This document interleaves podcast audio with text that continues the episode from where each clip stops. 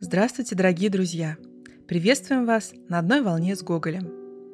В этом выпуске подкаста речь пойдет о Николае Васильевиче и его сестрах. Гоголь был старшим братом четырех сестер – Марии, Анны, Елизаветы и Ольги – Семья для писателя очень много значила, и он искренне любил всех своих сестер. Уже в 1825 году, когда умер отец Василий Афанасьевич, Гоголю пришлось ощутить себя старшим мужчиной в этом большом семействе. Обустроившись в Петербурге и благодаря рекомендации Петра Александровича Плетнева, получив место младшего учителя в Патриотическом институте благородных девиц, писатель выхлопотал здесь место для Анны и Елизаветы – к их выпуску в 1840 году Гоголь, несмотря ни на какие трудности, возвратился из-за границы, чтобы подготовить сестер к выходу за стены учебного заведения. Вот как об этом вспоминала Елизавета Васильевна. За три месяца до выпуска приехал из Рима брат, и так как он не мог долго оставаться в Петербурге, то он взял нас раньше выпуска. Брат и тут заботился о нас очень много. Он входил положительно во все – Ездил по магазинам, заказывая нам платье у Курт, покупая белье и все до последней мелочи. Вероятно, наш выпуск обошелся ему недешево. Накануне выхода он сам привез нам все, но все-таки самое нужное он забыл. Покупая все до мелочей, забыл купить рубашки и должен был ехать покупать две готовые. Писатель отвез сестер в Москву, куда приехала и маменька Мария Ивановна с младшей сестрой Ольгой – Гоголь со своими близкими остановился у Михаила Петровича Погодина. Брат занимал у Погодиных комнату на хорах, а против него такую же большую занимали мы с Аннет. Я была трусиха и часто просила брата, чтобы он посидел, пока я засну, и потушил бы свечу, и он всегда исполнял эти прихоти. Сядет, бывало, на кровать и ждет, пока я засну. Его я совершенно не конфузилась и была с ним, как со старшей сестрой. Это снова были воспоминания Елизаветы Васильевны. Состояние здоровья Анны не позволяло ей остаться в городе, поэтому с мамой и сестрой она отправилась обратно в Васильевку. А Гоголь хлопотал о дальнейшей судьбе Елизаветы и в итоге пристроил ее в почтенное семейство Просковьи Ивановны Раевской. В доме Раевских, по мнению брата, она должна была завершить свое образование и окончательно сформироваться как личность. По словам Анны Васильевны, брат считал а, ее и Елизавету своими воспитанницами, так как устроил их в институт. Но, конечно, судьба остальных сестер тоже не оставляла его равнодушным. Он постоянно спрашивал в письмах у Марии Ивановны о них. К сожалению, старшая Мария Васильевна рано умерла, еще в 1844 году.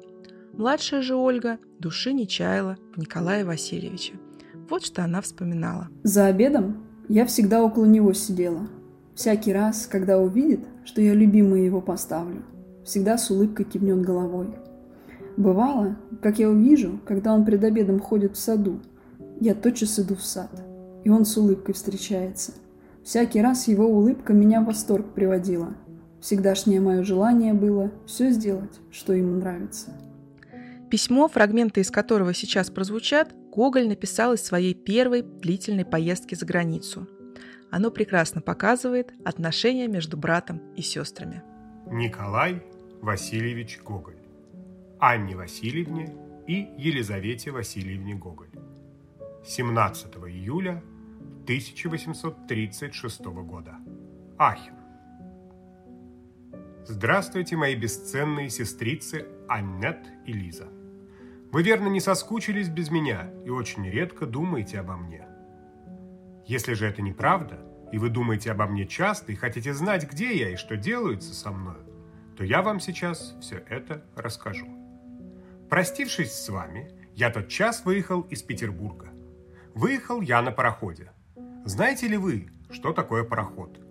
Но нет, вы не знаете, что такое пароход, потому что он, кажется, никогда не прогуливался перед вашими окнами. Это корабль, который беспрестанно дымится и запачкан, как трубочист, но зато идет гораздо скорее, нежели обыкновенный корабль. Я думаю, вам показалось бы очень странно ехать на корабле. Вообразите, что кругом вас одно море. Море и больше ничего нет.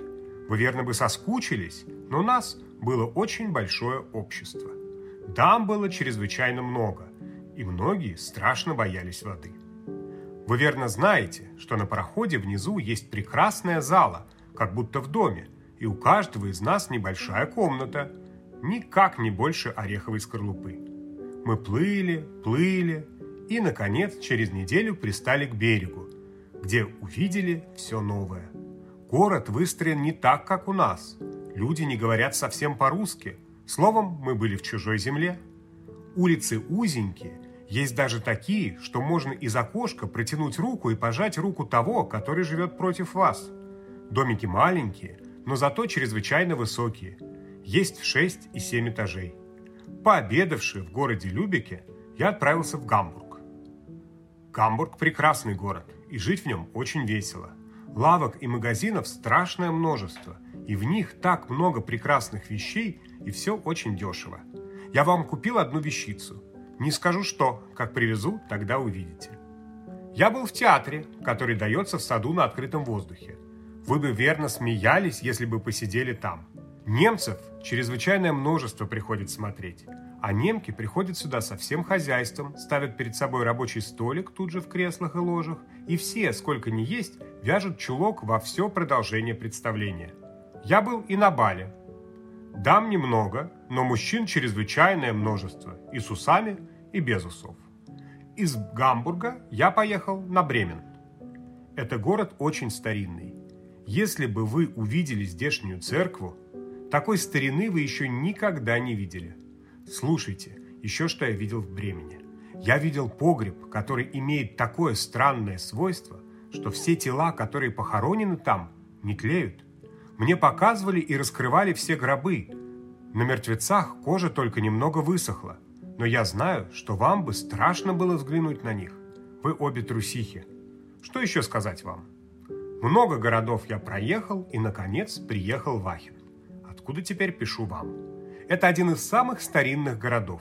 Если вы будете учить среднюю историю, то вы узнаете, что здесь похоронен Карл Великий и что это была столица его империи.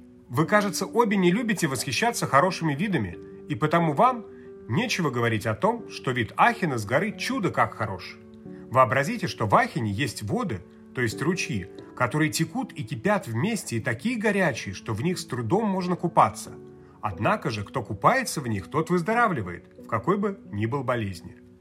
Так как я не болен, то не намерен оставаться долго в Ахине и взял уже билет в дилижанс, который везет меня до другого города, тоже старинного.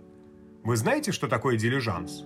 Это карета, в которую всякий, заплативший за свое место, имеет право сесть. В середине кареты сидят по шести человек. Если со мной рядом будут сидеть два тоненькие немца, то это хорошо, мне будет просторно. Если же усядутся толстые немцы, то плохо, они меня прижмут. Впрочем, я одного из них сделаю себе подушкой и буду спать на нем. Если же мне придется сидеть между дам, то это хуже всего. Тогда нельзя будет мне ни облокотиться, ни спать. Смотри, Лиза, не влюбись. Прощайте, мои бесценные. Целую вас, об одном прошу, сделайте милость. Если вы меня хоть каплю, хоть крошку любите, живите между собой дружно. Если вы этого не исполните, то значит вы меня ни на волос не любите. Прощайте. Пишите. Я к вам большое письмо написал. Смотрите, чтобы и вы мне также большое написали. Адресуйте во Франкфурт на Майне. Ваш брат Николай